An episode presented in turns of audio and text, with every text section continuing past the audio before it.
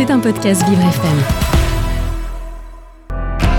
Vous écoutez Le Monde de Léo avec Léo Tassel.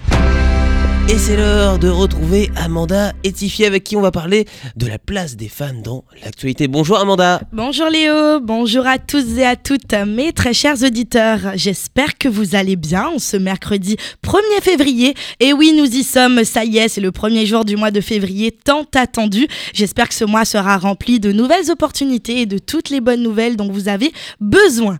Aujourd'hui, nous allons parler d'une affaire un peu plus sérieuse qui plane autour de notre chanteuse française la plus écoutée dans le monde, selon Spotify. Si je vous dis juste un SMS, sans lui, j'ai essayé. Vous me dites, Léo?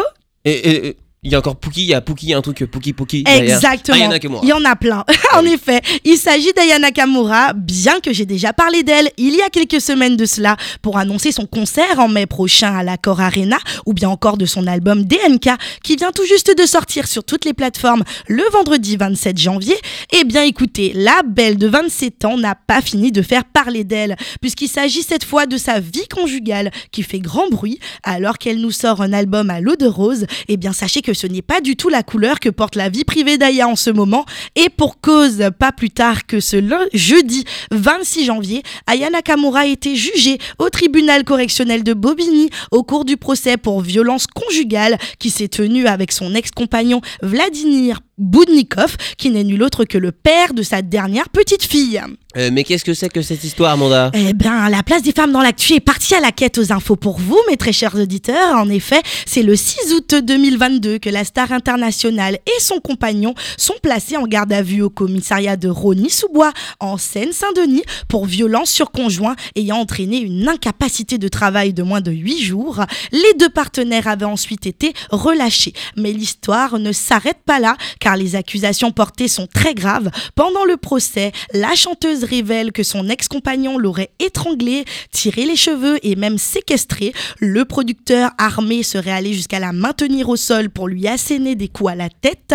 Elle affirme l'avoir frappé en retour et cassé une bouteille de sirop sur la tête de son tortionnaire dans le seul but alors de se défendre. La procureure a alors rendu son verdict pour violence avec deux circonstances aggravantes sur concubin et avec arme que cette dernière qualifierait d'erreur de parcours et de violence exceptionnelle avec une peine d'amende de 2000 euros qui serait imposée à Vladimir, tandis que paradoxalement, pour violence en l'espèce de griffure et bousculade, la procureure demande une peine d'amende de 5000 euros à la chanteuse Ayana Kamura.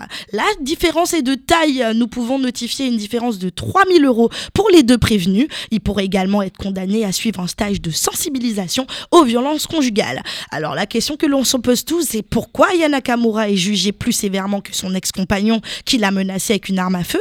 Question que s'est naturellement posée l'avocat de la chanteuse qui a tout de suite demandé une dispense de peine pour sa cliente en disant il ne faut pas oublier que c'est elle la victime. La décision définitive sera alors rendue le 23 février 2023. Une réaction, Léo? Oh, c'est toujours très compliqué à, suivre euh, ces, affaires, ces histoires d'argent avec euh, les stars, ces, problèmes. Euh, on est d'accord. On est d'accord. Il y a énormément de questions que soulève ce premier verdict de la procureure, à se demander pourquoi le sort de la victime non armée n'est pas pris plus au sérieux que celui de son agresseur, ou encore serait-ce le racisme qui pousse la justice à ne pas reconnaître Aya comme étant une victime, ou alors du sexisme, favoriser l'homme à la femme.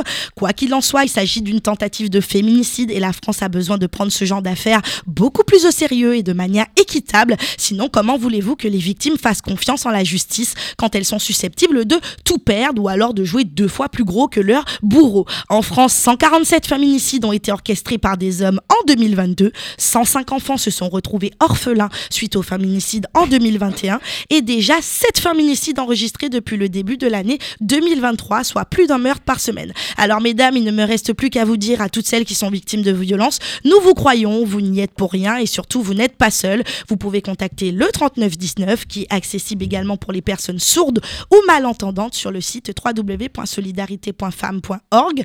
En cas d'urgence vitale, on n'oublie pas le 17 ou le 114 par SMS. Prenez soin de vous. Merci beaucoup Amanda. Merci et à demain. C'était un podcast Vivre FM. Si vous avez apprécié ce programme, n'hésitez pas à vous abonner.